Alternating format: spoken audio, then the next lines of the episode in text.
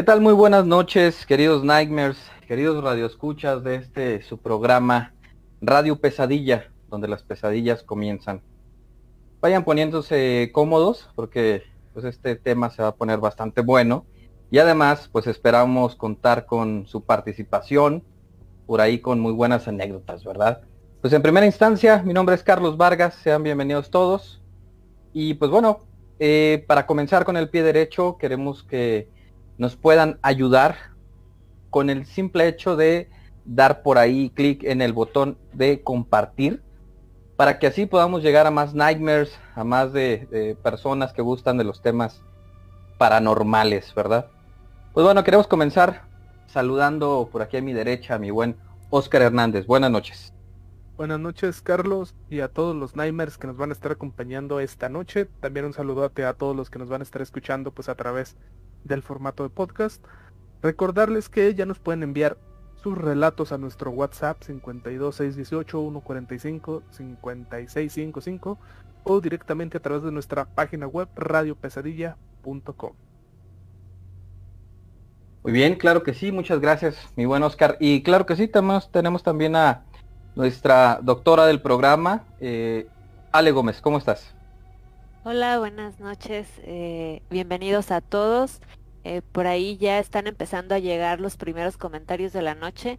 Dice Sakura Mitsuki, buenas noches. Hola, buenas noches, un saludo. Y eh, por acá dice Gerardo Contreras, buenas noches, Carlos Gus, Salma, Oscar y Ale. Tengo una pregunta para Carlos, ¿ok? Este, ya para que por ahí si se la quieres mandar para que en un momento más Carlos te, te conteste por allá. Y también eh, Alfredo Piña dice, hola, buenas noches a todos. Hola, eh, buenas noches, un saludo muy especial para ti. Bueno, muchas gracias, Ale. Eh, mi buen Gustavo Alcalá también está por aquí con nosotros. Bienvenido, buenas noches. Hola, ¿qué tal mi querido Carlos? Buenas noches y buenas noches equipo y queridos Nimers. Pues ya muy emocionado, la verdad, por una transmisión más en sabadito, un sábado caluroso. y pues bueno, aprovecho para hacer una breve promoción, así muy rápida. Muchachos, por ahí ya está eh, totalmente subida la investigación que realizamos hace algunas semanas en la cantina Más allá del agua. Por ahí ya está el documental completo, está compuesto de tres partes y lo pueden encontrar en YouTube. Eh, si nos buscan así nada más como Radio Pesadilla o YouTube eh, diagonal.com, perdón, diagonal Radio Pesadilla, van a entrar a nuestro canal y ahí se van a encontrar esos tres capítulos. Es casi una hora o poquito, no, se me hace que es poquito más de una hora de, investigación completa. Entonces, por ahí queda la invitación abierta para que se den una vueltecita y conozcan ahora sí que este caso tan interesante porque nos pasaron varias cosas muy, muy, muy peculiares. Y si quieren complementar, les aviso también, si entran a nuestra página web oficial que es radiopesadilla.com, se van por allá a la sección de exploración e investigaciones y además de los videos van a encontrar toda la galería fotográfica de, todas las, fotografías que, por ahí se obtuvieron en esa investigación. Por si ustedes quieren apoyarnos, eh, ahora sí que pues buscando alguna eh, anomalía en alguna de esas fotografías. Son cerca de 50 fotos que únicamente van a poder encontrar en esa página. Entonces pues ahora sí que estaría muy interesante que la comunidad nos apoye, ¿no? Pero pues muy emocionado, Carlos. Así es, mi querido Gus, creo que estaría muy muy bueno que las eh, checaran para ver si ustedes pueden ver algo que nosotros no eh, pudimos hacer, ¿verdad? Así. Pues bueno, muchas gracias, mi querido Gus. Eh, queremos mandar también un saludo a nuestra compañera Salma, que bueno, no puede estar con nosotros esta noche, pero sin embargo, pues hay que hay que continuar con este programa, ¿verdad? Y antes de todo, pues quisiera enviar un gran saludo a mi, a mi esposa, que como siempre pues nos está escuchando. Pues bueno, este es nuestro capítulo número 26 de la tercera temporada de Radio Pesadilla. Comenzamos.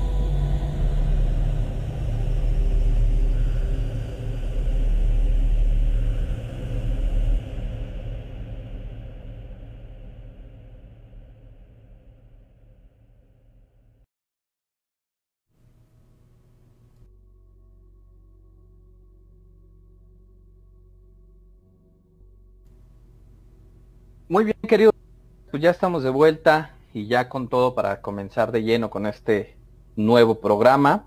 Pero antes vamos a leer algunos comentarios de más gente que se nos une en esta nueva transmisión. Mi hermana Laura Vargas, por ejemplo, que ya está por acá, dice, hola chicos, saludos. Un saludote hermana y un abrazo, que estés muy bien.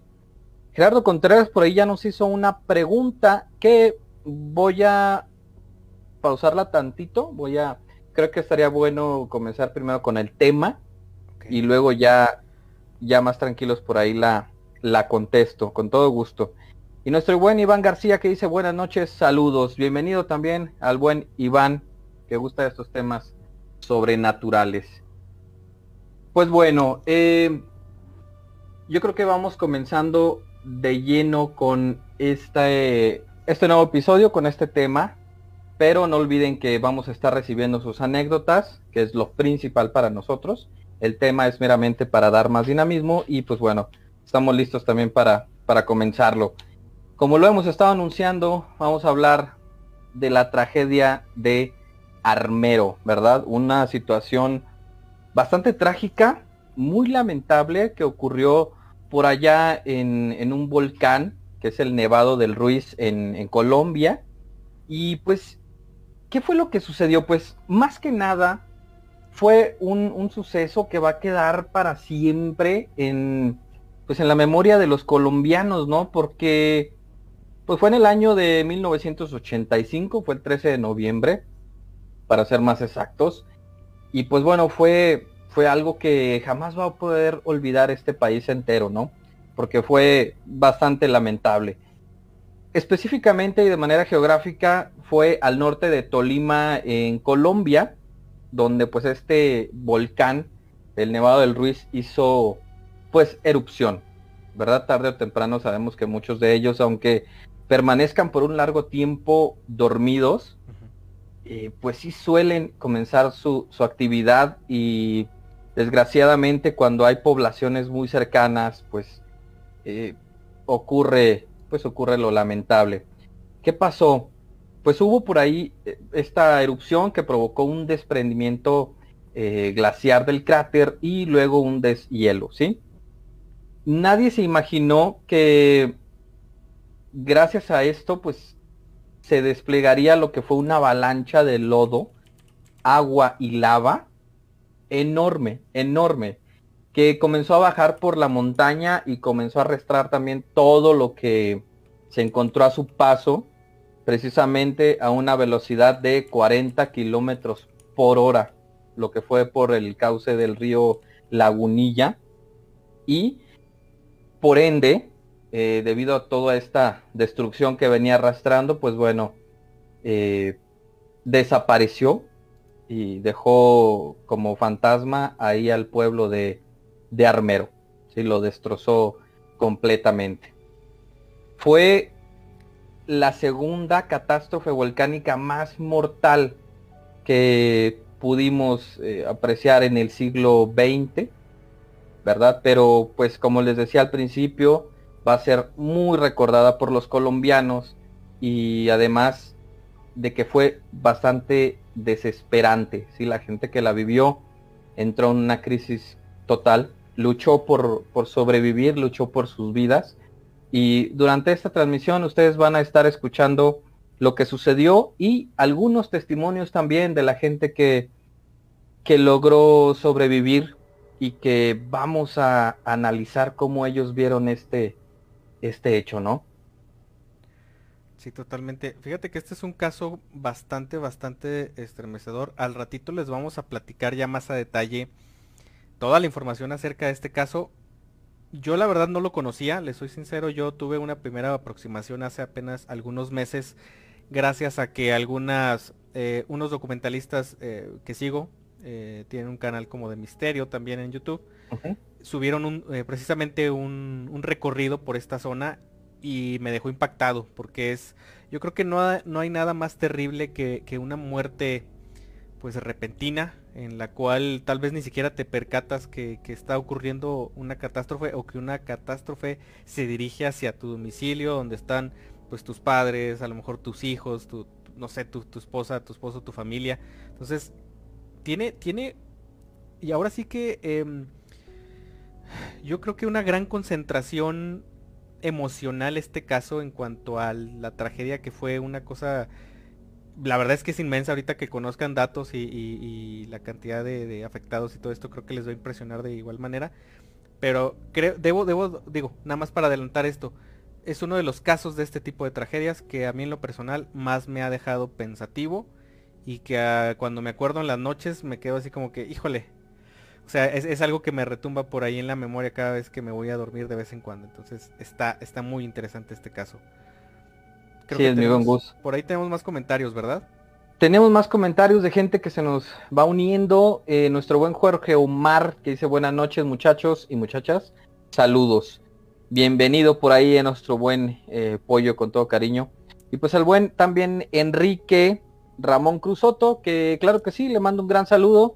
Eh, muchísimas gracias por estar por acá. Enrique dice muy interesante. Saludos. Esperamos que te guste este programa.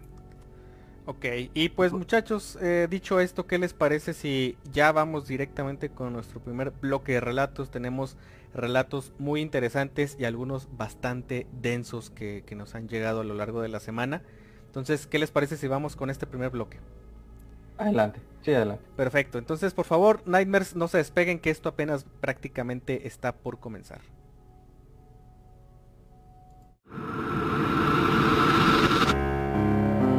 Estás escuchando Radio Pesadilla.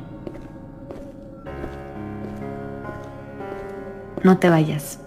Aquí es donde las pesadillas comienzan.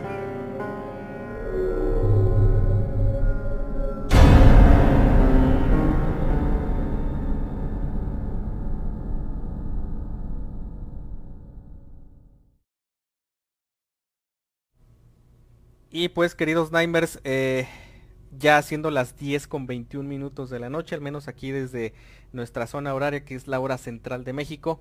Eh, mi querida Ale, ¿qué te parece si empezamos con esos relatos que ya tienes por ahí preparados? Sí, por aquí ya tenemos varios en fila. Eh, les comparto el primero que nos envía Andy Pérez que dice lo siguiente. Quiero contarles algo que vivimos recién esta madrugada con mi esposo. Verán, vivimos en una unidad habitacional en la que cada casa, a excepción de unas cuantas, tienen perro. Me paré al baño a mitad de la noche y cuando ya iba al cuarto, mi esposo pasó al baño también.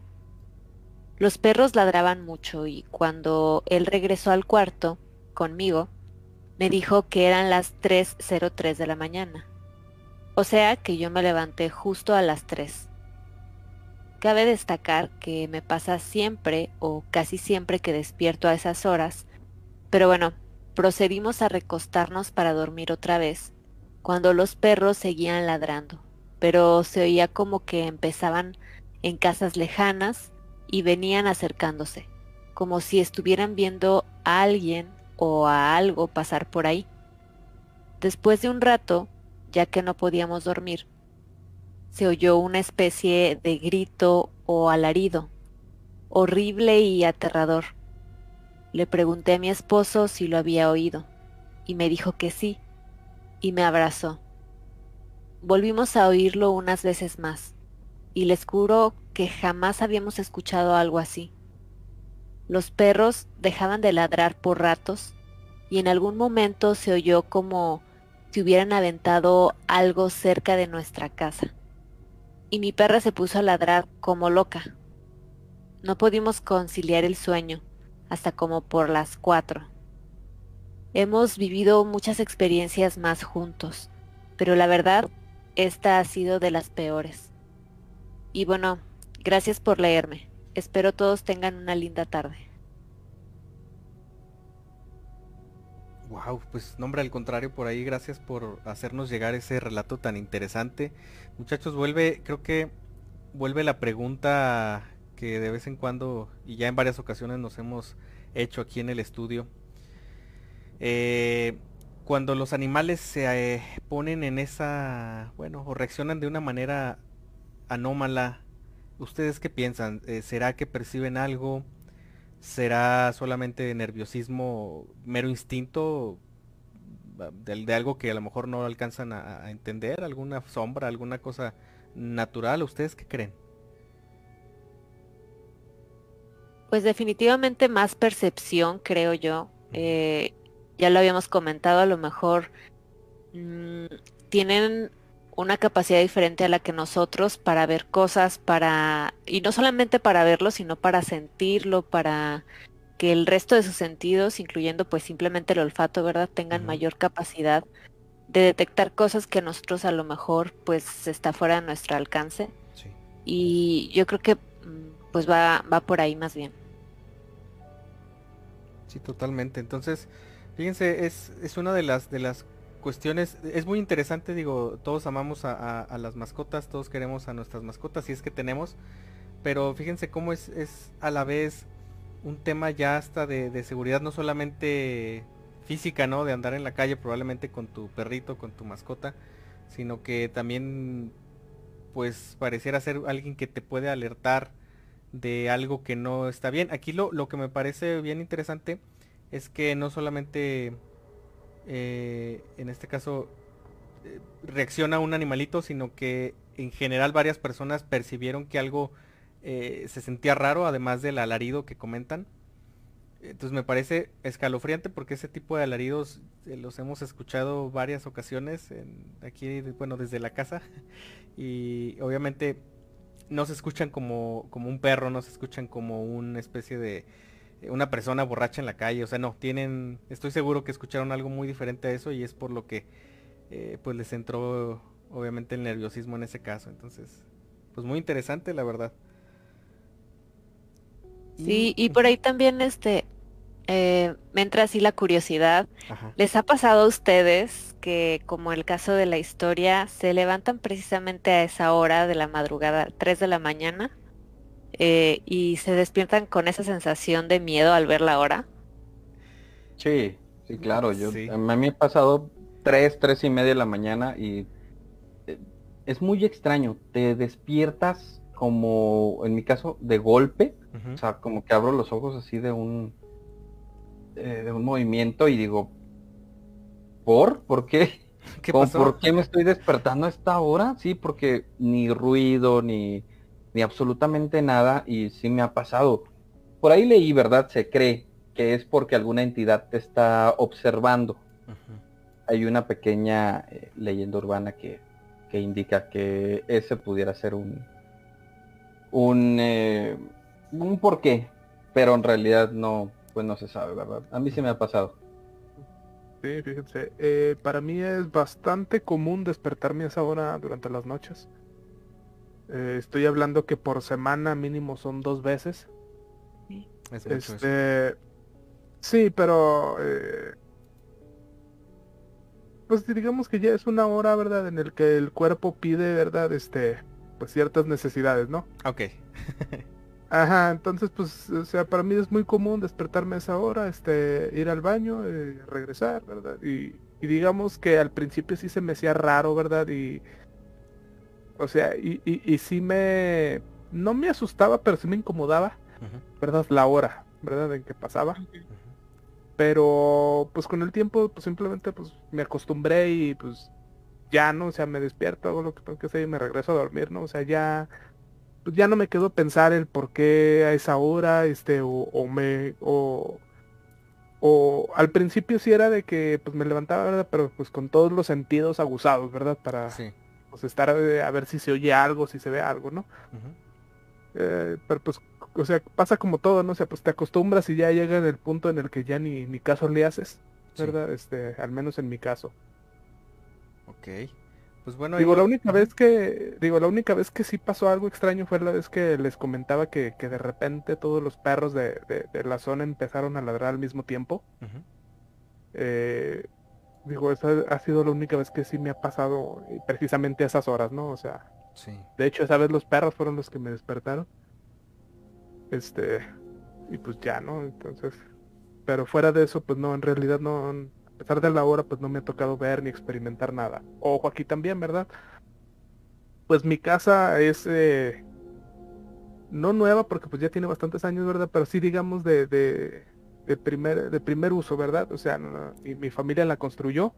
Sí. Eh, de un terreno baldío, ¿verdad? Entonces, pues no, no hubo eh, antecedente de nada, pues al menos en el terreno, ¿no? O sea, ni de que hubo familia viviendo antes, ni, ni nada de eso, ¿verdad? Entonces, pues en este sentido también digamos que la propiedad está pues limpia de todos estos tipos de, de situaciones que pudieran este, ocasionar ahí ciertos eventos, ¿no? Claro. Bueno, pues ahí, lo tenemos. Estaría muy interesante si alguien más por ahí en nuestra audiencia le, ocurre este fenómeno de despertarse en la madrugada. Platíquenos si han detectado alguna otra anomalía, eh, además de pues el despertar a esa forma y de forma tan abrupta. Ah, me ha pasado a mí pocas veces, pero las veces que me pasa va cargada con un poquito de otras cosas que ya lo he platicado aquí en varias ocasiones. Pero por ahí tenemos algunos comentarios, por ahí creo que están... Eh, tenemos también algunas opiniones acerca de esto de las 3.30 de la mañana. Entonces, mi querido Carlos, si quieres comentarlos. Claro que sí, por ejemplo viene llegando Virinava que dice buenas noches a todos. Eh, bienvenida Viri, este es tu, tu programa. David Gómez dice buenas noches, Radio Pesadilla, mi buen David, qué bueno que estás por acá, bienvenido. Y Alfredo Piña por ahí comentando respecto a esto de despertarnos a mitad de la noche, dice, yo siempre que me quedo dormido en el sillón, me despierto a las 3.30. Ok.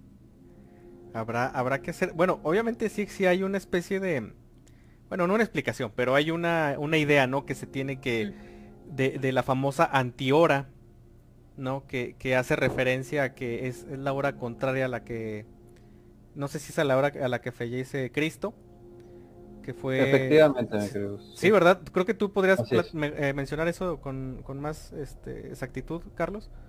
Sí, claro, ya lo hemos mencionado. Eh, se dice que a las 3 de la mañana hay muchísima más actividad eh, paranormal, sobre todo de entidades de baja astral porque, bueno, se dice que se abre una especie de, portal o de puerta, eh, pues hacia donde residen ellos, ¿no? Y por ello hay más actividad. Además, por esto que dices que es la hora contraria a la muerte de Jesucristo, ¿verdad? Que fue eh, a las 3 de la tarde, así es. Ok. Pues eso se dice. Eso se cuenta, eh, será cuestión de, de, seguir al pendiente de de pues analizando estos casos que la verdad son muy interesantes. Para los que se vengan integrando esta transmisión, esta noche tenemos el interesantísimo tema de la tragedia en Armero, Colombia. Y mi querido Oscar, ¿qué te parece si seguimos platicando de esta pues sí triste y impresionante catástrofe? Claro que sí, Gus, y a todos los Nightmare que nos están escuchando, fíjense que eh, pues esta lamentable tragedia pudo pues haber sido evitada, pero eh, pues es también un poco complicado la situación, ¿no? Y déjenles digo por qué, ¿no? Eh, ya que desde octubre de 1984 las autoridades locales y pues los departamentos tanto de seguridad pública como policía, etcétera, pues habían advertido ya de un peligro inminente por la actividad del volcán, ¿no? Eh, estamos hablando de que aproximadamente eh, desde dos meses antes de, la tragedia, pues ya había eh, señales, ¿no? por ahí empezaron a ver fumarolas, este, los campesinos pues comenzaron a, ver pues morir los peces de la zona, ¿no? del lugar que es lo que viene siendo la cuenca del Otún, ¿verdad? en las lagunillas. Pero déjenme les digo, cuando se dan estas alarmas generalmente es porque pues los indicadores empiezan a, detectar, ¿no? Sí. ¿Verdad? Pero eh, no se sabe exactamente cuándo es que se va a llevar a cabo la erupción y si es que va a haber una erupción, ¿verdad? Eh, muchas veces o en la mayoría de los casos pues vienen siendo eh, simplemente falsas alarmas, ¿no? Sí. Y no porque no haya síntomas, ¿no? Sino que más bien pues se dan y luego se tranquilizan y luego puede que vuelva a despertar el volcán o puede que se quede dormido, etcétera. Entonces, para la gente de, la región y los pobladores, pues es muy difícil acatar este tipo de situaciones porque no saben si se van a ir y van a abandonar sus cosas para siempre. O sea, imagínense abandonar su casa, sus terrenos, sus, sus objetos, todo lo que pues han ido construyendo a lo largo de los años. Sí. ¿Verdad? Y es abandonar todo esto para no saber si van a volver ¿verdad? En caso de que haya una erupción, en caso de que no, entonces se enfrentan a lo que viene siendo la rapiña, ¿no? Entonces, este, que ahí los, pues digamos que los más abusados empiezan a aprovechar la situación de que pues están abandonadas las viviendas y pues empiezan a robar, ¿no? Sí. Entonces, eh, eh, eh, es por este tipo de situaciones que la gente es muy reacia a abandonar su lugar, ¿no? Especialmente cuando hay una, pues una alerta, una señal de evacuación, ¿verdad? Y, y, más si, pues digamos que había evidencias de que podía ser erupción, ¿verdad? Pero pues es que en realidad no se sabe si va a haber o no. Entonces, pues precisamente la gente que habitaba en la localidad, eh, pues decidió quedarse, ¿no? Sí. Eh, el 11 de septiembre de 1985 hubo una erupción de gases, vapor y lluvia, pues que cayó sobre, ahora sí ya los municipios cercanos del volcán, ¿verdad? Eh, como decía, justo dos meses antes de la tragedia, ¿verdad? Pero al igual que, pongamos un ejemplo, ¿verdad? Aquí en México el, volcán Popocatépetl, pues es muy común que esté haciendo erupción, ¿no? Y que esté lanzando ceniza, ¿verdad? Y no por eso ha hecho erupción tal cual, ¿no? Entonces, eh, pues de ahí digamos las primeras señales de, una posible tragedia, ¿no? La gente, pues al ver este tipo de situaciones, simplemente no quisieron, ya sea porque creyeron que el volcán no iba a pasar, no, no iba a hacer nada. Sí. Eh, o, a lo mejor era muy normal para la región, ¿no? Eh, en algunos medios de comunicación, pues circuló ahora sí que un mapa diseñado por las autoridades para que los ciudadanos pues pudieran ver las rutas de evacuación que tenían, ¿no? Pero pues sin embargo, desgraciadamente también esta noticia pues no fue tan divulgada, ¿verdad? Por los medios, eh, por lo que mucha gente ni siquiera se enteró de este plan, ¿no? Estamos hablando de los años 80, ¿no? Mediados de los 80, gente, no había internet, no había teléfonos celulares, no había redes sociales, o sea, la información cómo se transmitía de boca a boca por televisión, radio o prensa, ¿no? Entonces, pues estamos hablando también de localidades apartadas en donde pues mucha gente pues no tenía tampoco acceso a pues estos medios de información, ¿no? Sí, totalmente de acuerdo. Entonces, pues la, ahora sí que pues digamos que fue fue una mala pues una mala suerte, ¿no? Que tuvieron todos estos habitantes eh, entre los que no se quisieron ir con pues no estar enterados de la situación.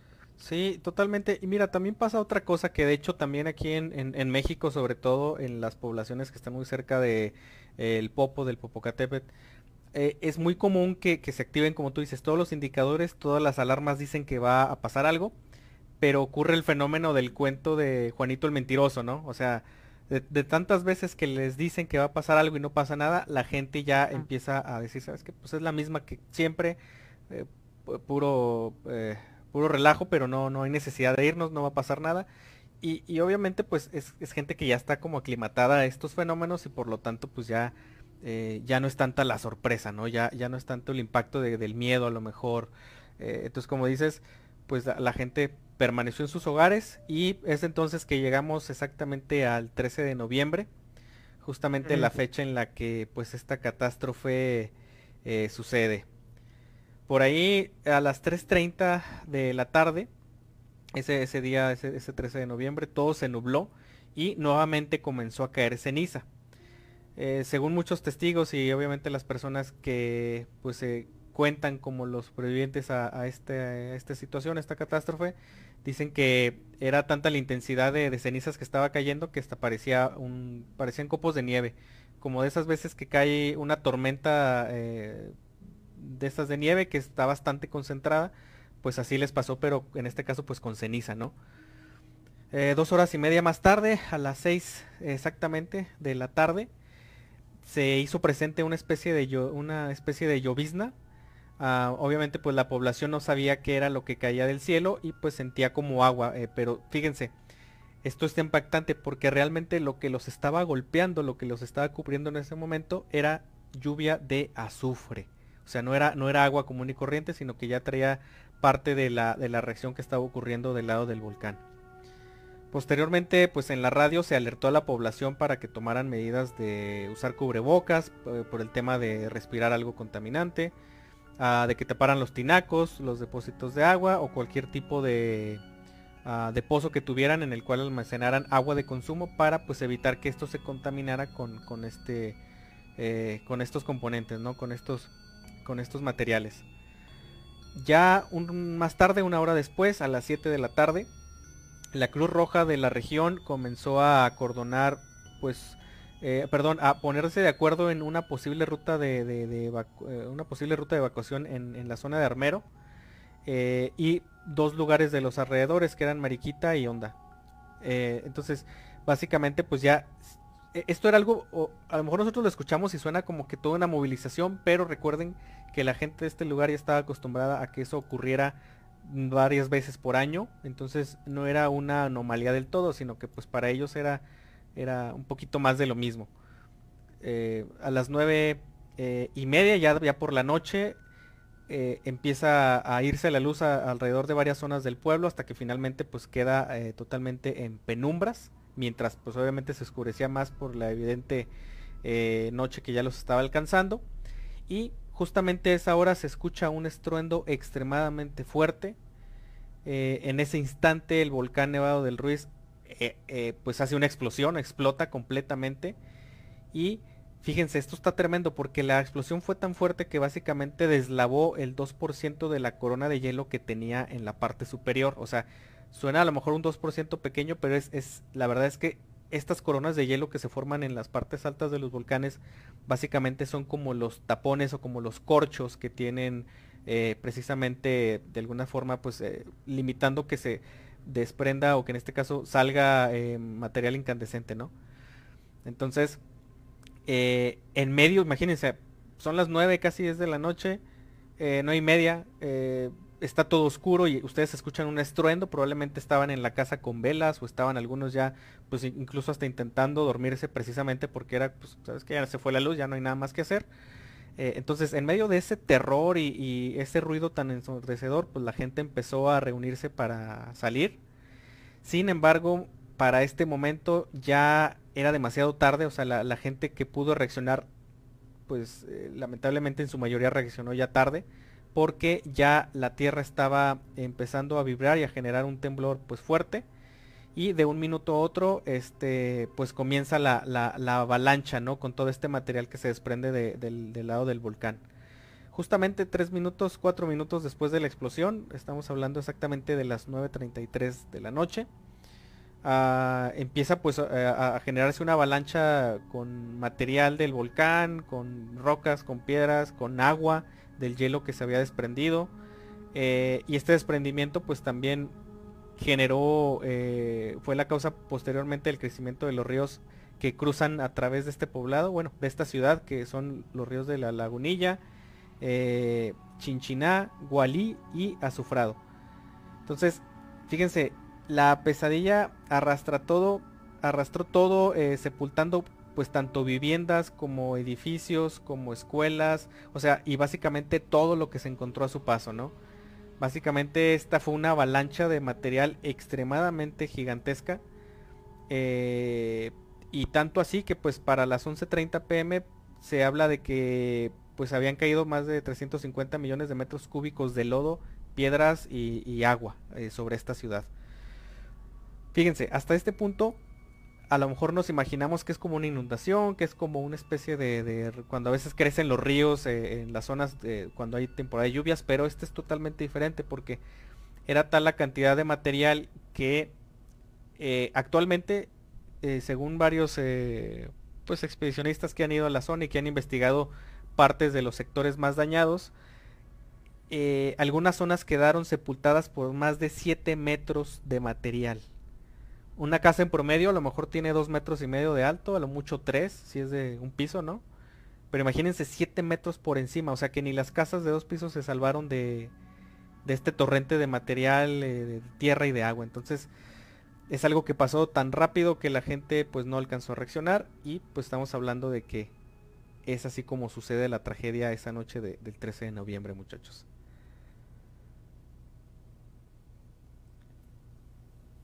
Pues la verdad una tragedia enorme que bien como decíamos al inicio y tú bien lo comentabas es algo que causó ciertas emociones en la gente porque todo sucedió tan rápido y les arrebató todo esta erupción literalmente a muchos hasta hasta la vida. Y híjole no sé creo que pues estaría bien aprender a, valorar, ¿no? Todo lo que todo lo que tenemos, nuestra vivienda, nuestra vida, nuestra familia, todo, porque pues en un abrir y cerrar de ojos, pues se va, ¿no? Sí, totalmente.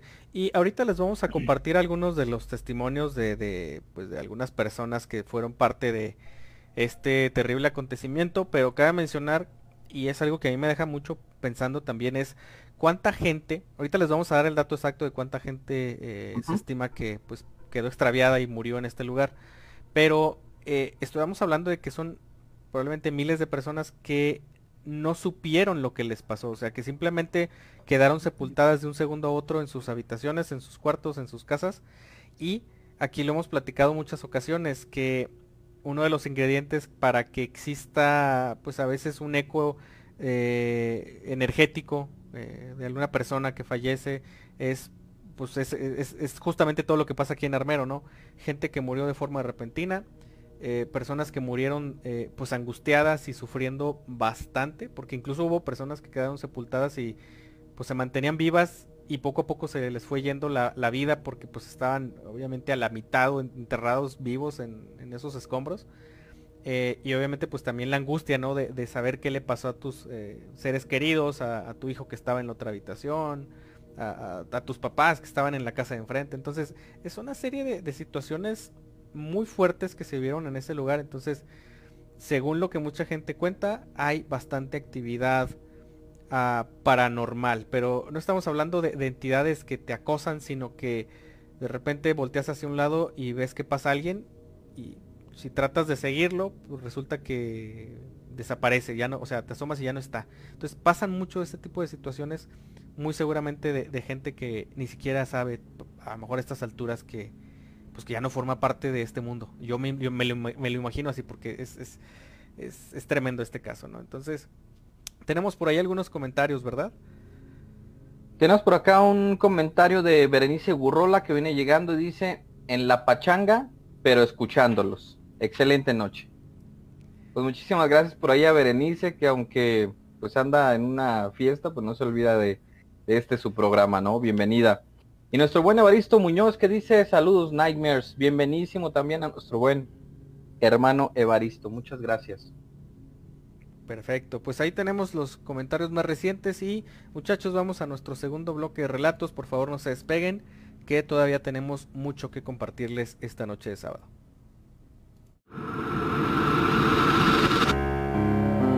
Estás escuchando Radio Pesadilla. No te vayas. Aquí es donde las pesadillas comienzan.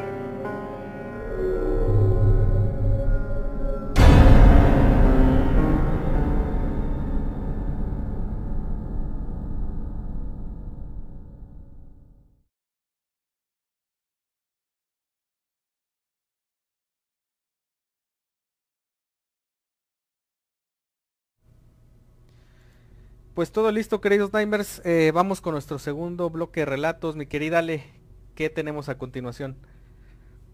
Bueno, por aquí tenemos todavía varias cosas para compartirles. Eh, el siguiente es un audiorelato que por acá nos envía eh, Bulsurita, que ya nos había acompañado previamente en el programa de Radio Pesadilla, que nos envía un mensaje que dice, saludos a todo el equipo de Radio Pesadilla, soy Bull y aquí les mando eh, la historia que vivimos hace un par de meses en el Panteón de Oriente. Ok, muy interesante. Nada más para entrar en contexto, eh, nuestro querido amigo Bull, es, él tiene un, proyecto de investigación paranormal, eh, se dedica a acudir a lugares que se dice que tiene pues como que presencia sobrenatural. Entonces veamos qué es lo que nos platica acerca de, su visita al cementerio de la ciudad. Saludo a todo el equipo de Radio Pesadilla y en especial a todos los Nightmares que esta noche van a escuchar esta historia. Lo que a continuación van a escuchar es completamente real y nos sucedió tanto a Leo Santana como a un servidor, dentro del Panteón de Oriente.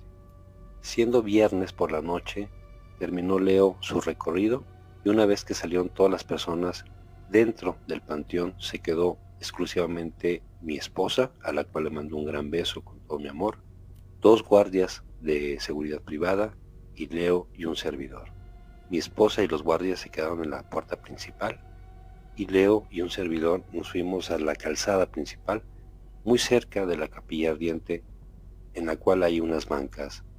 Una vez que llegamos ahí, nos sentamos para platicar y al ratito empezó a escucharse un silbido emitido por una persona, o al menos es lo que pensábamos, eh, una voz medio joven, en la cual empezó a dar este tipo de silbido.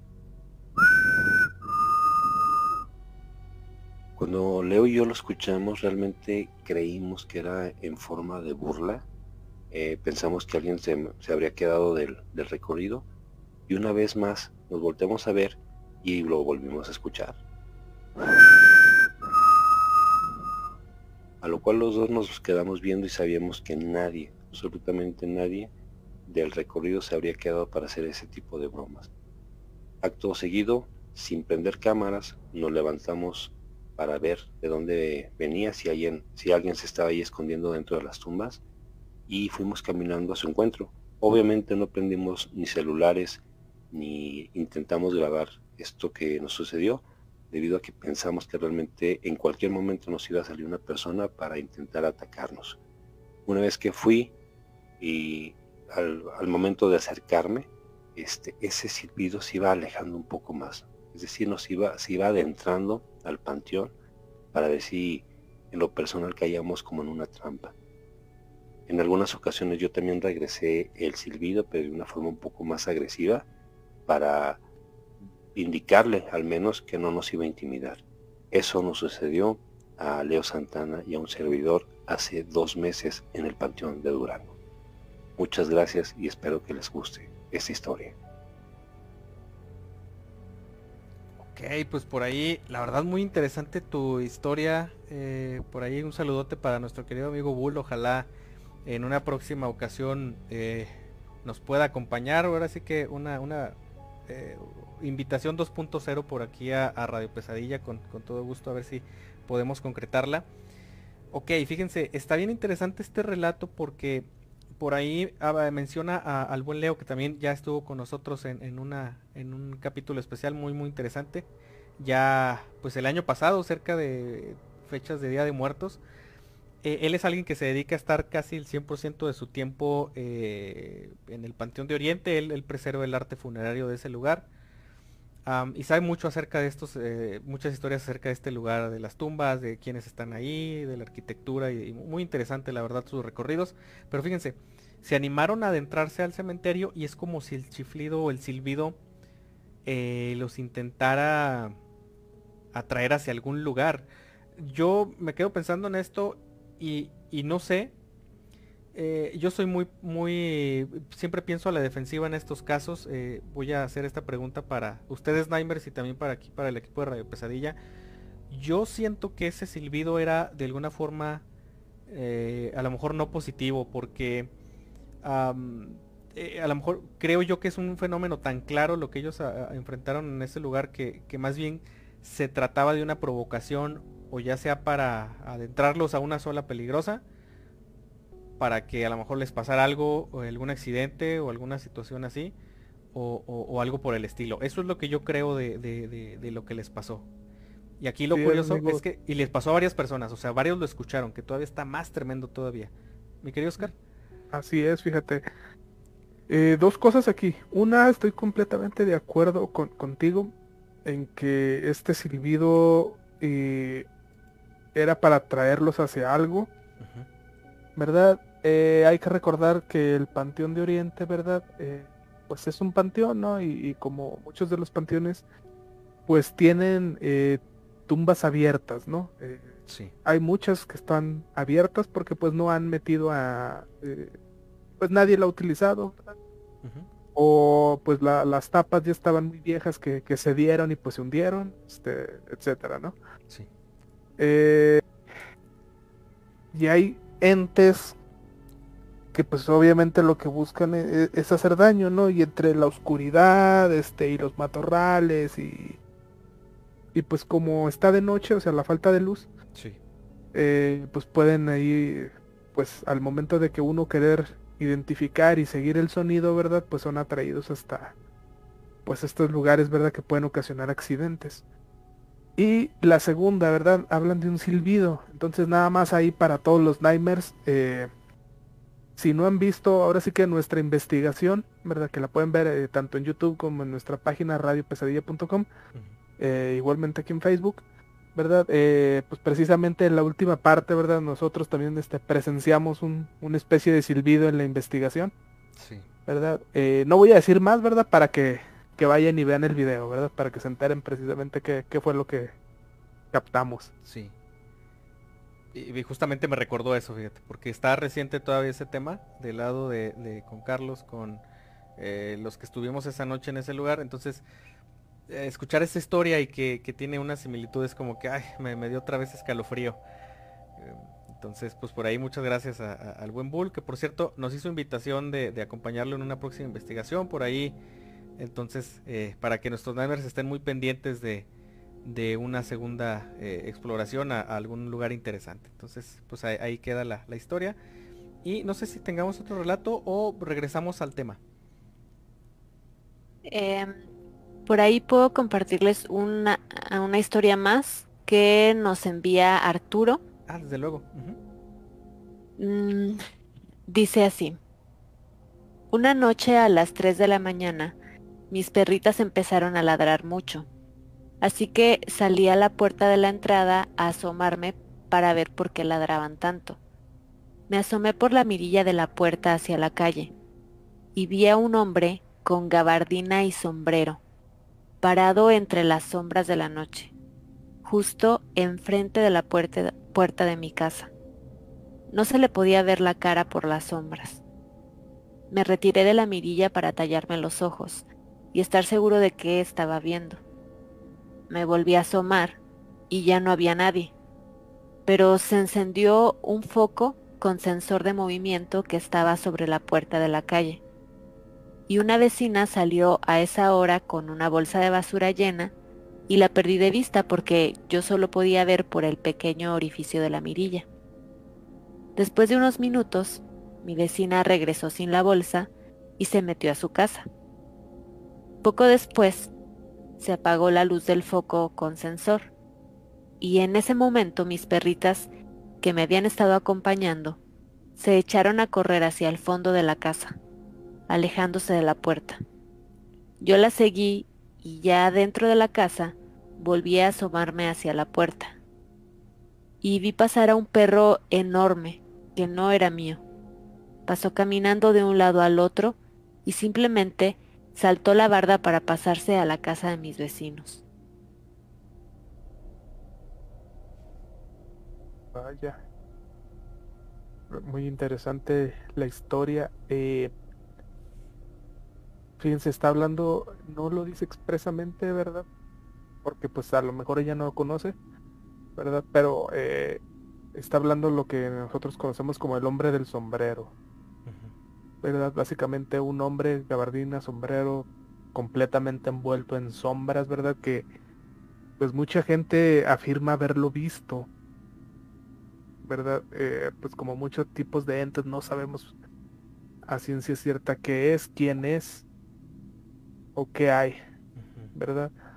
Eh, una duda y, si es que eh, pues está oyendo esto Arturo, ¿verdad? Si nos pudiera pues complementar un poquito, ¿qué altura tenía la barda? Mm. Eh, sí. Digo, me interesa saberlo porque para ver eh, pues qué tanto saltó el perro este negro que dice que vio. ¿Verdad? Eh, porque creo que eso nos puede dar una pista un poquito más concreta de qué pudo haber sido. Sí.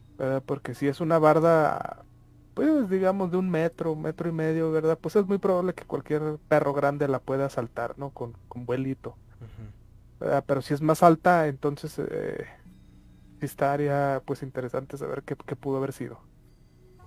Sí, excelente pregunta por ahí para eh, Arturo que nos manda esta última historia que, nos comparte Ale. Entonces, pues ojalá pueda haber retroalimentación para conocer un poquito más este caso. Y pues muchachos, eh, ¿qué les parece si, si por lo pronto continuamos con eh, algunos de los testimonios de, este caso. Estamos hablando para quienes se vengan integrando de la tragedia de Armero. un volcán explota durante la noche y prácticamente sepulta una ciudad entera. ¿No es así, mi querido Carlos? Así es, mi querido Gus. Vamos a, continuar con el tema y vamos a pasar a una parte bien importante, como bien ya decías, que son eh, los testimonios, ¿verdad? Vamos a conocer aquello que, que pensaba la gente en medio de esta tragedia y cómo algunos de ellos pues lograron sobrevivirla. Pues bueno, antes de todo, quisiera responder la pregunta que Gerardo por ahí nos hizo al inicio del programa. Sí. Nada más rápidamente, por ahí yo he tenido cierta experiencia en el tema, en el ámbito de la videovigilancia, y me preguntaba que si no había visto algo paranormal, eh, pues en algún momento. Y como tal, no, Creo yo que no. Este, no llegué a ver alguna entidad que yo pudiera catalogar como a lo mejor como un fantasma o algo por el estilo. Pero creo que ya lo he platicado aquí. Solamente lo que una vez observé fue, ya eran pasadas las 3 de la mañana y eh, por ahí en cierto lugar un oficial estaba haciendo un rondín y venía una persona caminando de manera contraria con él, ¿no? Se iban a topar en algún momento. Y escasos, faltando como unos tres metros, el policía eh, como que algo le dice, como que le echa cierta luz. Y acto seguido, este policía eh, se da media vuelta y huye de la persona. Ok. Huye eh, o sea, realmente huir de, correr, ¿eh? No les estoy diciendo que caminó ni... No, no, no. Huyó y se fue corriendo al lado contrario. Y esta persona siguió su camino, o sea, caminando muy, muy despacio, muy lento. Yo pues al tiempo dejé de, verla, la verdad no presté mucha importancia, dije es una persona común y corriente, ¿no? No sé, no sé qué le habrá visto, este oficial a ese, esa persona o si haya sido una persona. ¿Verdad? Siempre me quedé con esa duda. Nunca pude hablar con él este, como para preguntarle.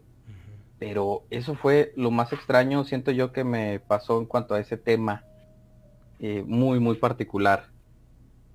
Y pues bueno, vamos a pasar al primer testimonio, que fue de un hombre llamado Manuel. Eh, en todo esto de, la tragedia, ¿verdad? En Armero. Bueno, pues él dice que en realidad no recuerda muchas cosas, pero que todo sucedió como si fuera una de estas típicas películas de, Hollywood, ¿no? Eh, literalmente dice, está temblando, se está cayendo todo, eh, se apagó la luz y no recuerdo más. Esto es en resumen lo que él cuenta pero dice que eh, despertó tiempo después de que comenzara todo a cinco o seis cuadras este, de su casa y que iba por ahí siendo arrastrado por una ola de seis metros, ¿verdad? Como ya nos comentaba Gus, pues sí fue, sí fue bastante alta. Entonces imagínense si tú estás en tu casa acostado o sentado en alguna silla y de repente se deja venir una catástrofe de este tamaño y te agarra completamente desprevenido, pues bueno, fue eh, como le pasó a, Manuel. Dice que un poco después volvió a despertar, pero esta vez cerca de una orilla, y que no se había percatado de que él tenía un árbol eh, atravesado y el cual pues no le permitía darse vuelta, ¿no?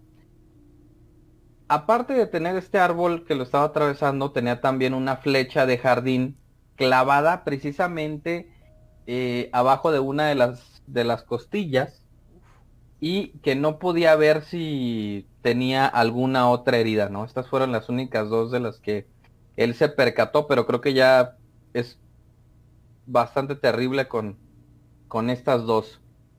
Porque bueno, él estaba enterrado totalmente enterrado en, el lodo, ¿verdad? En esta ola que, se dejó venir. Duró exactamente dos días ahí atrapado hasta que por ahí unos campesinos lograron verlo desde la orilla y pues le ayudaron a salir de ahí, ¿no? Gracias a, a un lazo. Y ya fue de tal manera que pudieron arrastrarlo una, una distancia más o menos de 100 metros y pues se dieron cuenta de que estaba herido y que estaba desnudo, ¿sí? Completamente.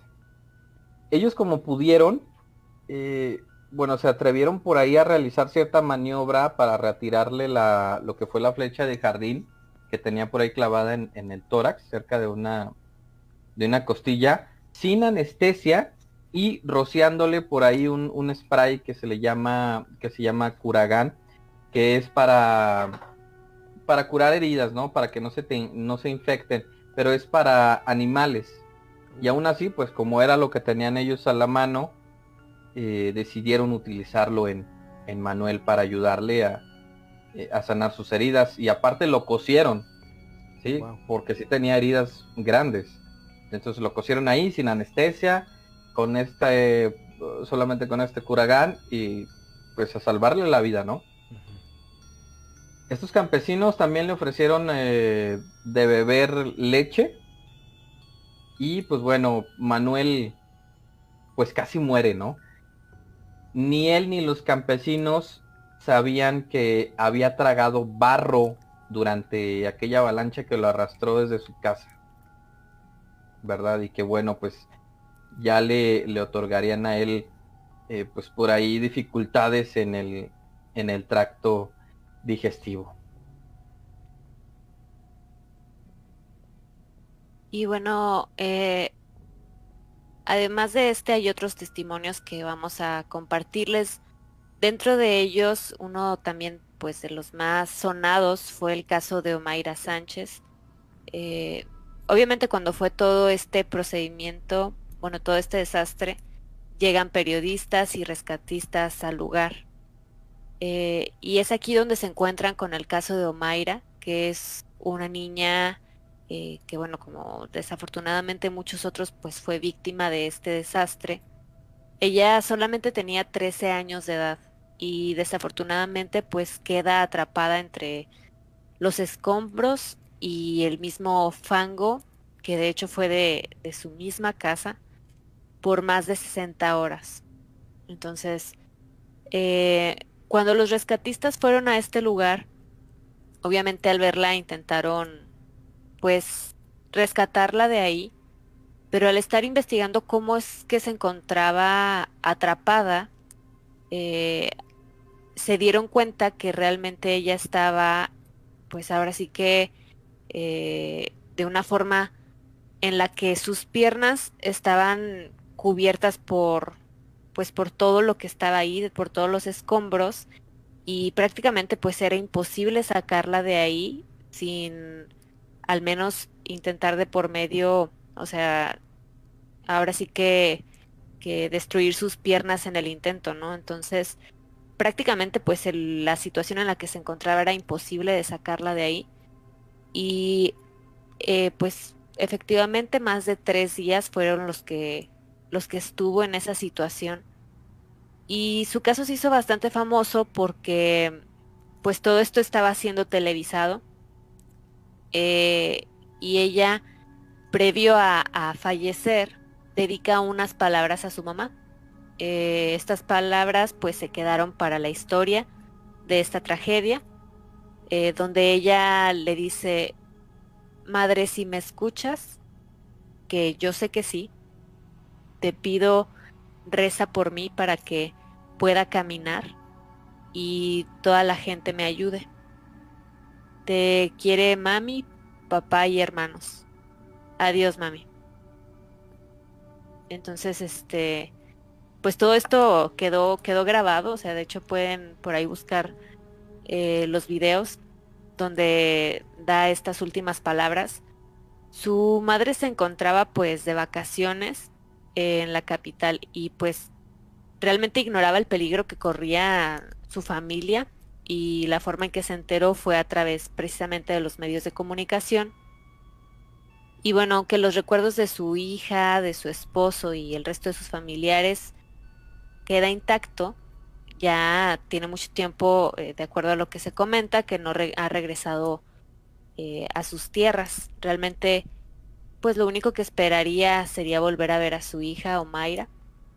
Y bueno, obviamente en su cabeza deben de hacer hueco ya las palabras que dedicó su hija en, en sus últimos momentos cuando los rescatistas intentaron ayudarla.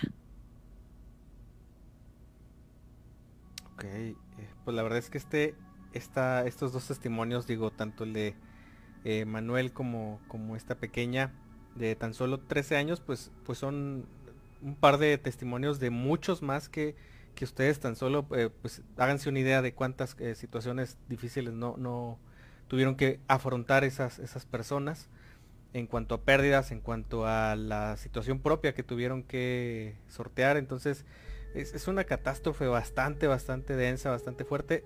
E, este fue uno de los primeros casos que yo fui, yo vi en, este documental que les platicaba. Y eh, esta noche, pues de hecho, el, la imagen, digamos, que corresponde a ese capítulo de Radio Pesadilla tiene la, fotografía de, la pequeña Mayra. Pues a manera de pues que quien quiera, ¿no? Desde donde esté, pues este le, otorgue alguna plegaria o algo, porque pues eh, así como ella hubo muchos casos de gente que sufrió bastante, ya hace muchos años tal vez, pero pues no deja de ser una, una tragedia que quedó súper marcada eh, en, ahora sí que en la historia de este bonito país y pues de, muchas partes. Y escucho esa frasecita que nos contabas ahorita, Le, y híjole, se siente muy feo, ¿eh? O sea, sí, al tratar de empatizar con, con lo que ella dice está está tremendo este, este testimonio. Entonces, no sé si tengamos por ahí comentarios, creo que sí, ¿verdad?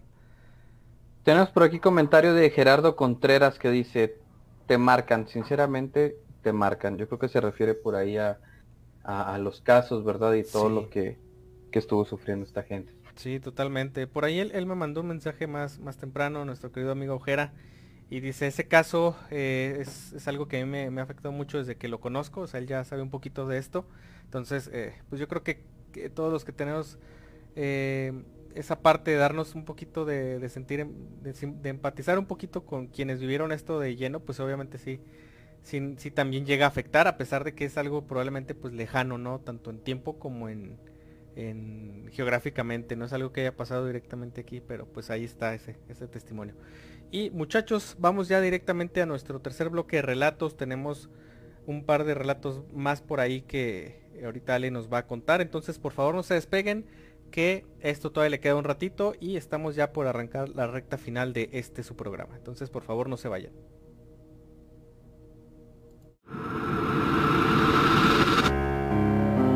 Estás escuchando Radio Pesadilla. No te vayas. Aquí es donde las pesadillas comienzan.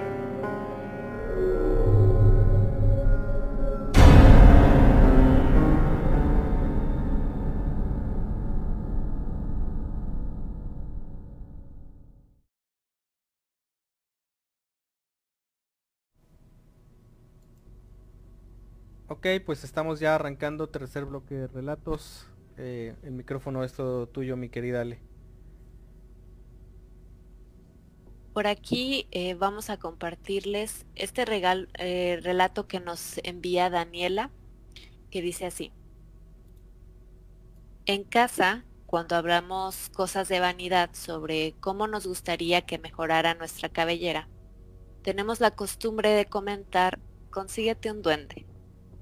Y verán, hace años, una de mis perritas y yo, de repente, sin importar la hora del día, aparecíamos con unas trenzas muy pequeñitas, pero bien formadas. Conforme fui creciendo, le hice mil y un cosas a mi cabello sin tener el cuidado adecuado y terminé arruinándolo, cosa que hacía que constantemente me quejara de él y hablara sobre los cambios que me gustaría hacerle. Comencé en ir a cortarlo de forma recta, sin capas para emparejarlo y los vestigios de la decoloración fueran desapareciendo. Un día lo corté a la altura del hombro. Era muy notorio porque lo traía más largo, y obviamente en casa hicieron comentarios al respecto. Unos cinco meses después, hice lo mismo, pero nadie se percató de ello. Y yo, no sé si les pase igual, pero cuando está recién cortado el cabello, las puntas se sienten como gruesas y esa sensación va desapareciendo como a las dos semanas. Dos meses después de este último corte, empecé a tener esa sensación y me di cuenta que mi cabello parecía no crecer y me empezaron a preguntar varias personas si recientemente había cortado mi cabello, a lo que yo respondía que ya tenía rato de eso, y se quedaban extrañados. Eso ocurrió por varios meses. Parecía que lo despuntaba seguido. Llámenme loca, pero desde ahí mi cabello comenzó a crecer de una forma muy bonita, sin yo invertir más que en, el champú, crema y una despuntada cada seis meses. Ahora ya no se esponja y es muy lacio.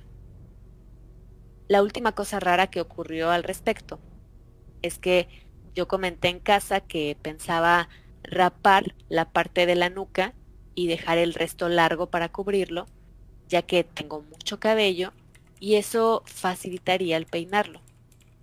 Pues a la semana amanecí con un pequeño mechón de la nuca cortado, como si le hubieran metido un tijerazo, pero muy recto el corte.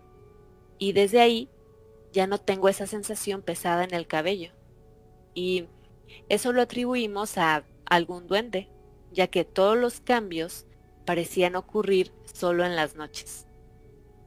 Cabe aclarar que nunca vimos ni pasó nada más allá de que se perdieran cosas.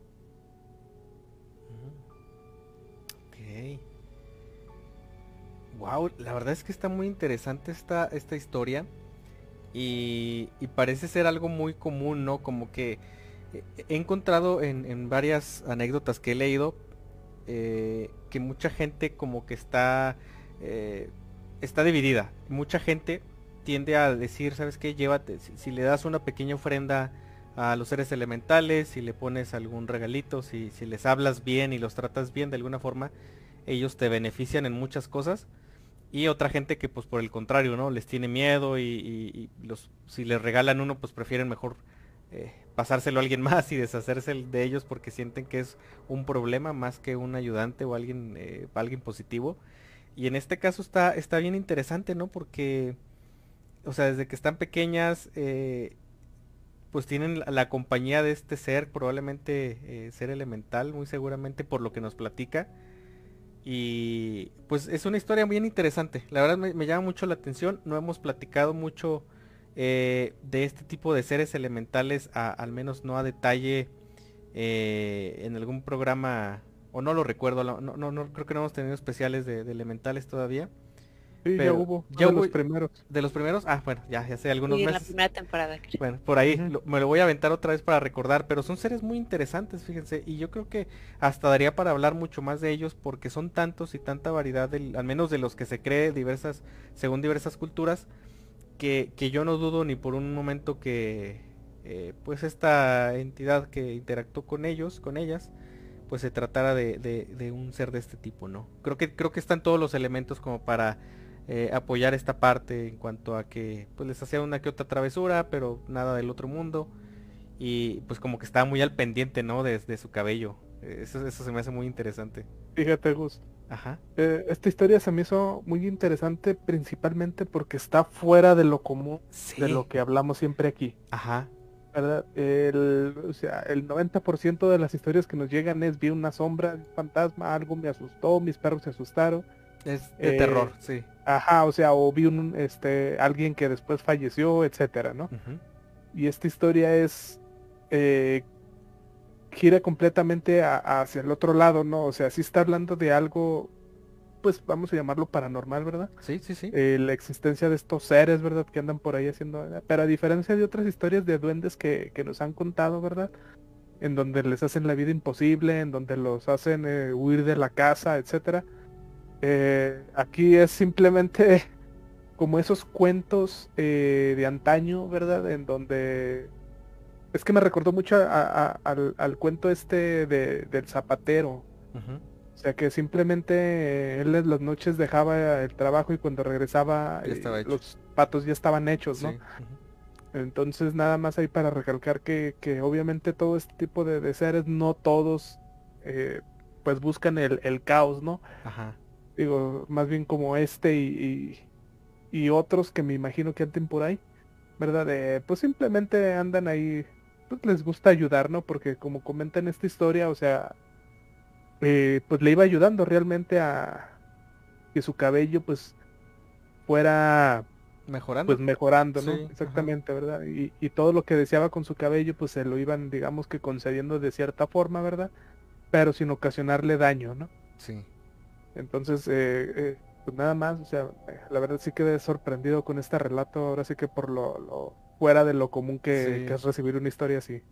Así es, pues la verdad muy, muy interesante, muy padre este relato. eh, otra perspectiva de, de cómo estas energías y estas entidades eh, pues son, son muy similares a nosotros. O sea, hay de todo, ¿no? Hay gente muy positiva, gente muy perversa, eh, muy oscura y pues en este tipo de seres al parecer también existe esa, esa parte, ¿no? Donde cada uno decide qué, eh, qué actitud tomar hacia, hacia los demás. Entonces, pues ahí está ese relato y tenemos uno más, ¿verdad, Ale? Este siguiente relato, eh, quien nos lo envía eh, quiere que, que pues lo contemos de forma anónima, entonces se los vamos a compartir. Quiero contar algo de mi experiencia con lo paranormal. Mi familia tiene dones de visión y percepción. Esto hace que seamos más propensos a ataques. Yo soy suicida y en un intento de suicidio, mi esposo me vio y se colgó él de la cuerda. Casi fallece. Cuando lo bajé, había un ser con grandes cuernos y rostro demasiado tenebroso. Sus patas de caballo y sus dedos muy pun- puntiagudas.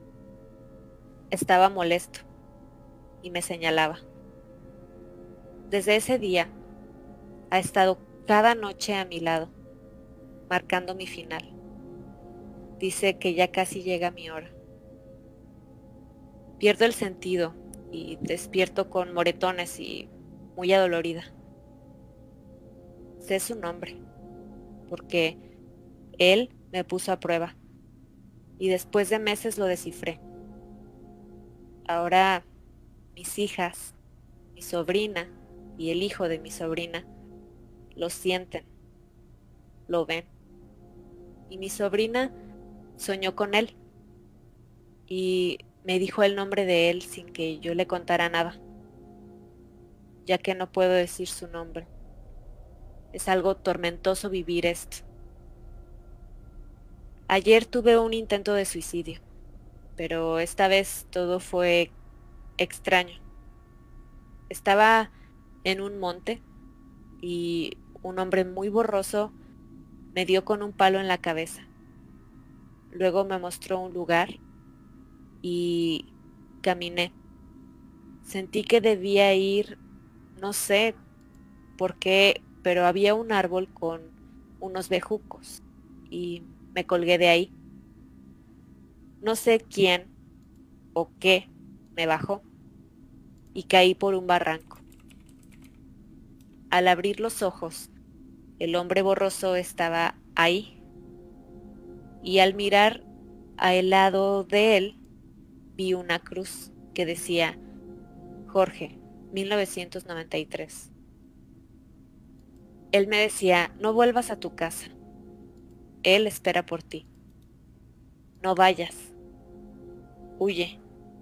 No vayas. Me siguió por todo el camino, diciendo lo mismo.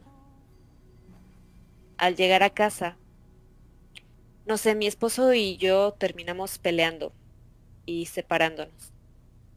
Y este ser solo se muestra burlón y dice, ya casi, ya casi. No eres tuya. Ya casi. Esto es algo que ya no quiero soportar. Es duro.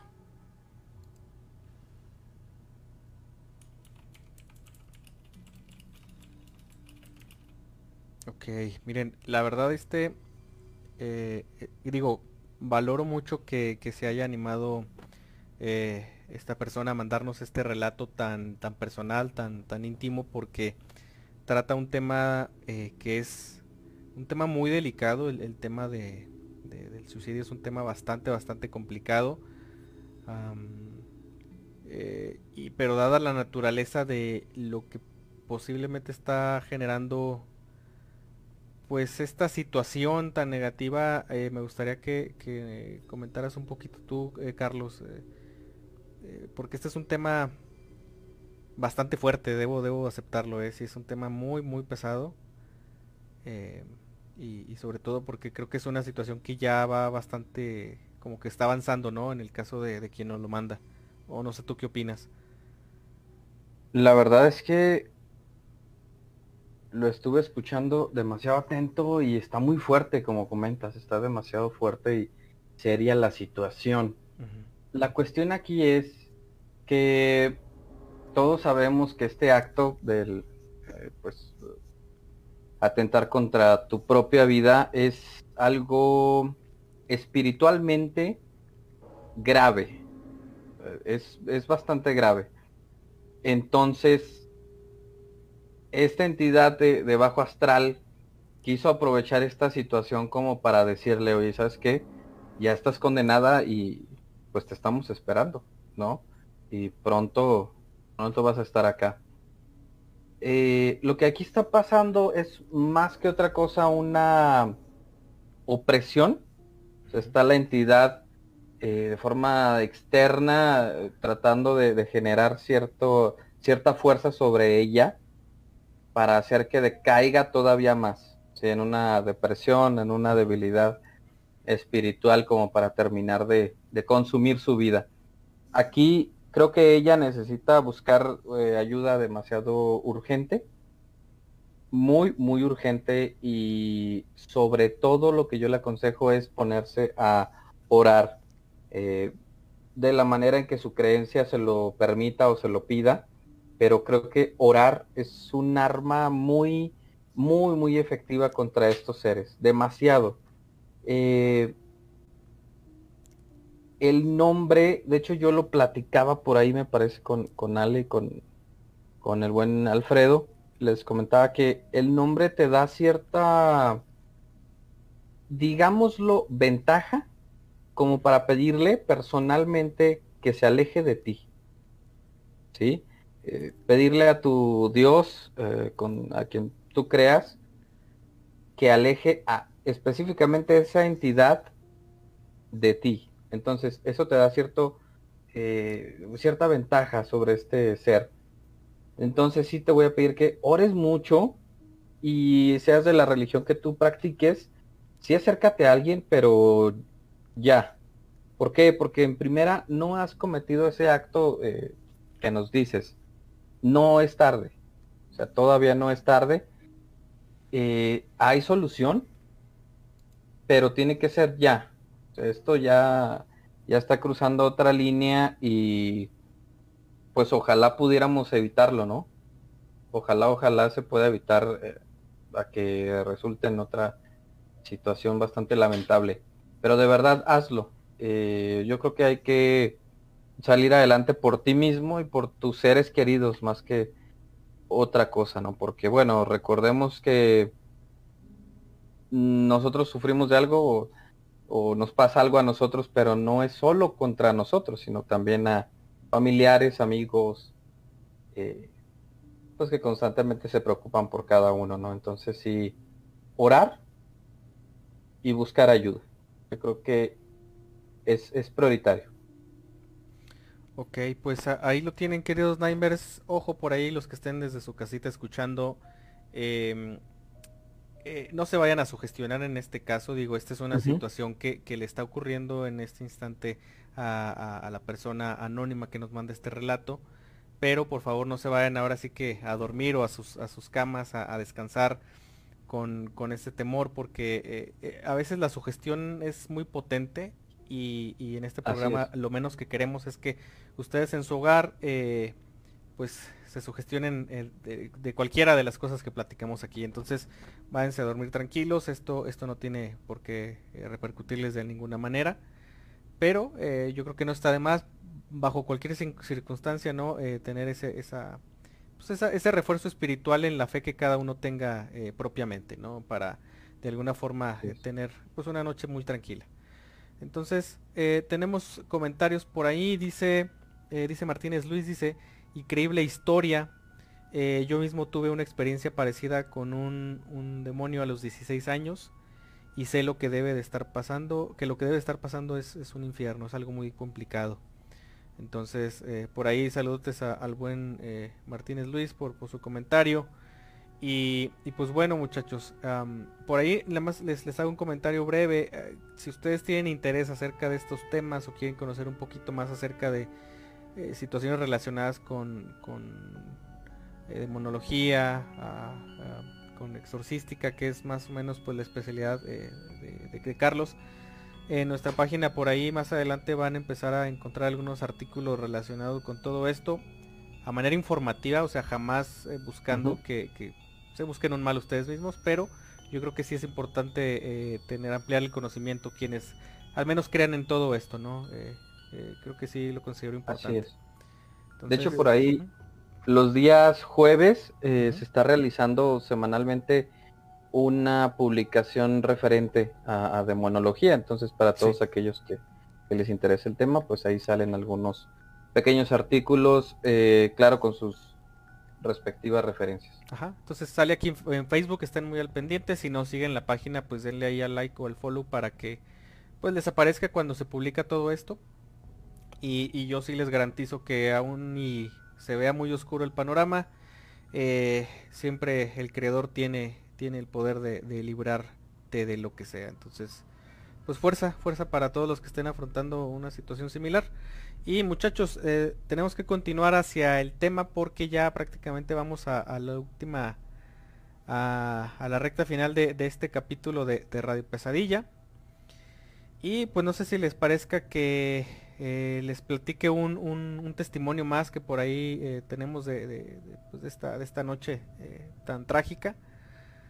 entonces, pues miren, les voy a platicar así rápidamente otro caso.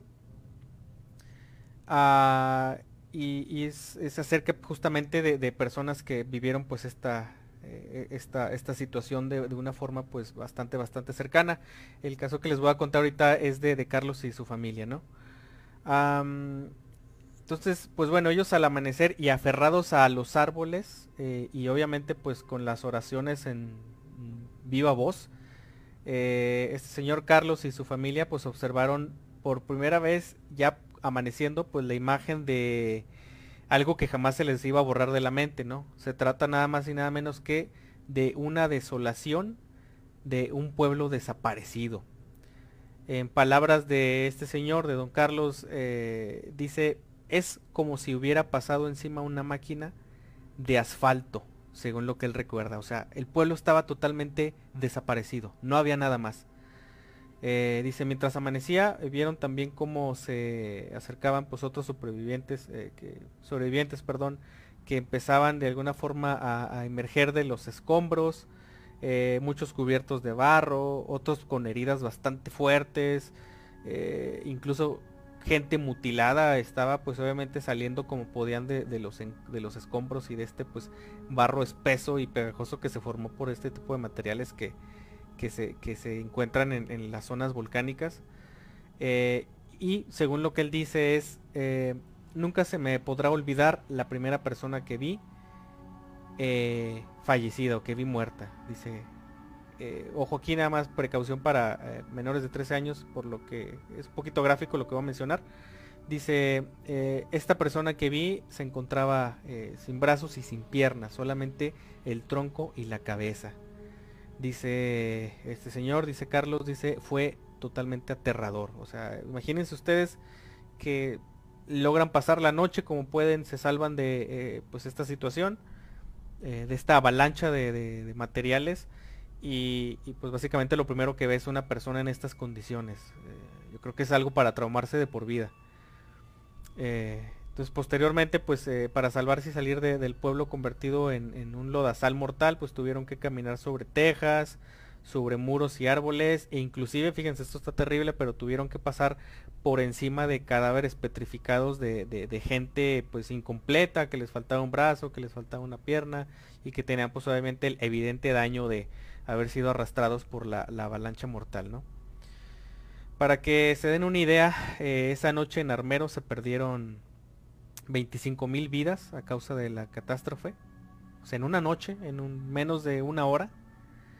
Y posteriormente se reportaron más de 200 mil afectados en la zona de Armero y las poblaciones que se encontraban pues cerquita, que colindaban con, con el volcán, Entonces, es, es, un número que, que a lo mejor, sí, 25 mil se dice muy fácil, se dice muy rápido, pero les aseguro que no tenemos ni la más remota idea de el mar de gente que, pereció en este en esta pues terrible situación. Mi querido Oscar. Así es, fíjense, eh, ahora sí que tanto el humo como las cenizas se levantaron hasta 15 kilómetros, ¿verdad? Eh, dejando además de, lo que mencionaste Gus, más de 4.400 heridos, ¿verdad? Que fueron pues ahora sí que atendidos en los diferentes hospitales de las ciudades de Cali, Medellín, Ibagué, pues otras ciudades cercanas, ¿no? Eh, dicho humo y cenizas eh, dicen que cambiaron que cambios climáticos en la región y pues obviamente alteraron eh, pues ahora sí que el cauce del río Magdalena. se cree que hubo un, aproximado de 5.092 viviendas las que fueron destruidas ¿verdad? por causa de esta tragedia y de ellas 4.718 pues estaban ubicadas ahora sí que en la ciudad de Armero y 374 en Chinchiná. Eh, ahora sí que según la fundación eh, Armando Armero, alrededor de 200 familias eh, se cree, ¿no? que siguen buscando a sus niños, ¿no? Este, es probable que muchos sigan con vida, ¿verdad? Pero pues tal vez algunos de estos niños que quedaron huérfanos, ¿verdad? O desaparecidos, pues fueron adoptados, ¿no? O reubicados en casas, pues ahora sí que ajenas al desorden, ¿no? que aquí, ojo, eh, se cree que todavía hay familias que siguen buscando a, sus personas desaparecidas con la esperanza de que, pues a pesar de, casi, eh, mejor dicho, más de 30 años de la tragedia, eh, pues todavía puedan eh, encontrarlos, ¿no? no, no, no muertos, ¿no? Sino que, pues viviendo en otra, en otro lugar, ¿no? Sí, que se hayan salvado. Pero, ajá, o sea, que de alguna manera hayan sobrevivido hayan, y hayan hecho su vida en otro lado, ¿no? Pero pues ya obviamente a más de 30 años de la tragedia, eh, las probabilidades son prácticamente nulas de que vuelvan a, reencontrarse porque eh, pues las personas que, fueron pues adoptadas o viviendo o, que se fueron a vivir a otro lado, ¿verdad? Eh, a estas alturas pues ya, ya hubieran tenido un contacto, ¿no? Después de tantos años, este, ya hubieran pues utilizado los medios oficiales. O actualmente pues con las redes sociales, ¿verdad? O incluso pues siempre hay una agencia que, que, ayuda ¿no? a encontrar, no personas desaparecidas, pero más bien a, reencontrar ¿no? a familiares este, de alguna u otra forma. ¿no? Entonces, eh, pues desearles a, las personas que siguen ahí con esa esperanza, ¿verdad? Pues, pues que sigan, ¿verdad? Eh, con la esperanza, a lo mejor algún día puedan pues volver a encontrarse con este familiar. Eh, para ayudar a las víctimas, pues se creó ahora sí que una fundación llamada Resurgir, que era una entidad que buscaba ahora sí que regular el dinero y pues obviamente reconstruir el área del desastre, ¿no? Sí. Eh, una entidad que pues según sus, personajes destacados de la época eh, gastó la mitad del dinero que tenía en burocracia eh, y en contrataciones costosas de personas que en realidad ni siquiera conocían la región, ¿no? Muy triste lo de este, de este ente, ¿verdad? Porque pues se supone que fue creado para ayudar pero pues ahora sí que digamos la, la burocracia, la corrupción, este, pues perdió la, la, buena fe que se había puesto para, para que sirviera, ¿no? Este, para ayuda de la, de la región. Sí. Eh, cabe anotar que pues ahora sí que en este proceso de rehabilitaciones de Armero eh, llegaron casi 65 mil damnificados, ¿verdad? Eh, directo cuando pues Armero tenía 40 mil habitantes, ¿no? Que era pues más de la mitad eh, pues habían perdido la vida, ¿no? En este, en este trágico día. Tremendo.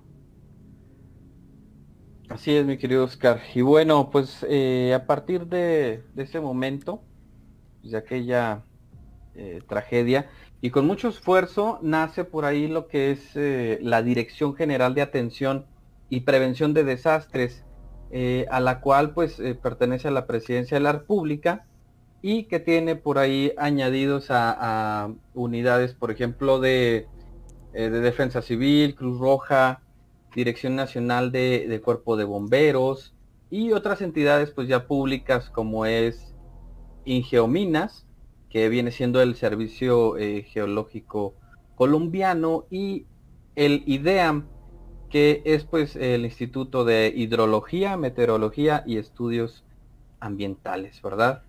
Eh, pues bueno, esto entre otros muchos organismos para precisamente ayudar a prevenir y combatir todo este tipo de desastres.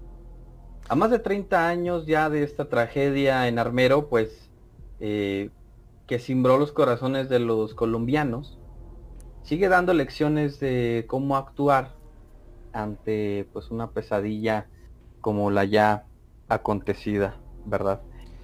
Eh, creo que de los errores puede nacer algo muy interesante. Debemos de aprender a en este caso que es algo ambiental, eh, que es algo de la naturaleza, tal vez ayudar a predecir un poquito y realizar acciones que puedan eh, pues cuidar más la vida humana, ¿verdad? Sí. Fíjense, les, les quiero eh, compartir así ya rápido un, dato perturbador de, esta situación. Fíjense, de Armero, básicamente lo único que quedó después de la catástrofe fue el cementerio, o sea, fue el único que quedó intacto porque estaba en una loma eh, ligeramente apartado del pueblo. Y fíjense, eh, un dato muy triste y bastante oscuro es que eh, como muchas de esas tumbas, pues obviamente como los familiares, muchos familiares, muchas familias perecieron, pues estas tumbas quedaron prácticamente abandonadas. Y tan solo acá el, para los primeros eh, meses del 2022, o sea el año en curso, se han reportado cientos de denuncias en las cuales pues gente sin escrúpulos y sin una moral y, realmente con intenciones muy muy negativas pues está robándose eh, los restos de las personas de las tumbas que quedaron abandonadas eh, en el cementerio original de Armero y pues ustedes dirán, pues ¿para qué quieren los cuerpos? Pues los quieren para venderlos al mercado negro y que se utilicen en brujería, muchachos. ese es un dato bien oscuro de una noticia actual. Por ahí eh, en el periódico El País salieron varios este, artículos acerca de, esta situación tan, pues me parece horrible, o sea, ya ni siquiera respetar la memoria de, de pues de lo que resta de, una persona que en algún momento tuvo vida y tuvo una familia y tuvo gente que lo visitaba probablemente en el cementerio. Tristemente, pues sí, son tumbas abandonadas y todo esto está abandonado, pero pues este tampoco creo que, que se valga, ¿no? Es una situación que, me parece bien atroz y quise compartirla porque eh, pues no deja de sorprenderme, la verdad, cada capítulo nos encontramos con situaciones donde la humanidad suele ser hasta más oscura que la misma catástrofe que estamos platicando ahorita, ¿no? Así es. Y pues bueno, ahí, los ahí les dejo ese dato. Muy bien. Y pues yo creo que vamos este, cerrando esta transmisión, Por ahí, este, Ale. Pues muchas gracias a todos por acompañarnos. Eh, recuerden que pueden escuchar este episodio y cualquiera de los anteriores en cualquiera de las plataformas eh, estamos en Spotify, iBooks, Anchor, YouTube y Google Podcast para que por ahí eh, nos busquen y se pongan al corriente con los programas que les hayan faltado. Oscar. Darles las gracias a todos los Mimers por un programa más de Radio Pesadilla, recordándoles que durante toda la semana ya estamos recibiendo sus historias a través de nuestro WhatsApp 52618 145 5655 o directamente desde nuestro web radiopesadilla.com. Carlos. Así es, eh, y también recuerden que pueden seguirnos en nuestras redes sociales, tanto en eh, Instagram como en TikTok. En cada una de ellas subimos contenido bastante especial. En Instagram pues básicamente son datos curiosos, este, un poco de memes, este, y otras cosas por ahí eh, de ocio. Y en TikTok agregamos lo que son las mejores anécdotas de cada uno de los episodios. Entonces, eh, también para que puedan seguirnos en esta red social. Muchísimas gracias a todos. Eh, yo soy Carlos Vargas. Gus. Eh, gracias hermano y pues bueno, ahora sí que damos lectura ya de forma muy rápida a los últimos comentarios que tenemos por acá. que de hecho, bueno, por ahí nos dice nuestro querido amigo David Gómez, dice adiós Radio Pesadilla y nos manda por ahí un bonito con corazones. que pases excelente noche. Por ahí mi querido David, este, y por acá también nos deja un comentario nuestro buen amigo Evaristo Muñoz, dice, descansen Nightmares. Y pues ahora sí muchachos, con esto nos, despedimos. Gracias de verdad por habernos acompañado una noche más de sábado. La verdad es que valoramos mucho su compañía cada semana. Y pues de mi parte también eso, eso sería, sería todo. Eh, yo soy Gustavo Alcalá. Gracias. Y pues esto fue Radio Pesadilla donde las pesadillas comienzan. Verdad bien.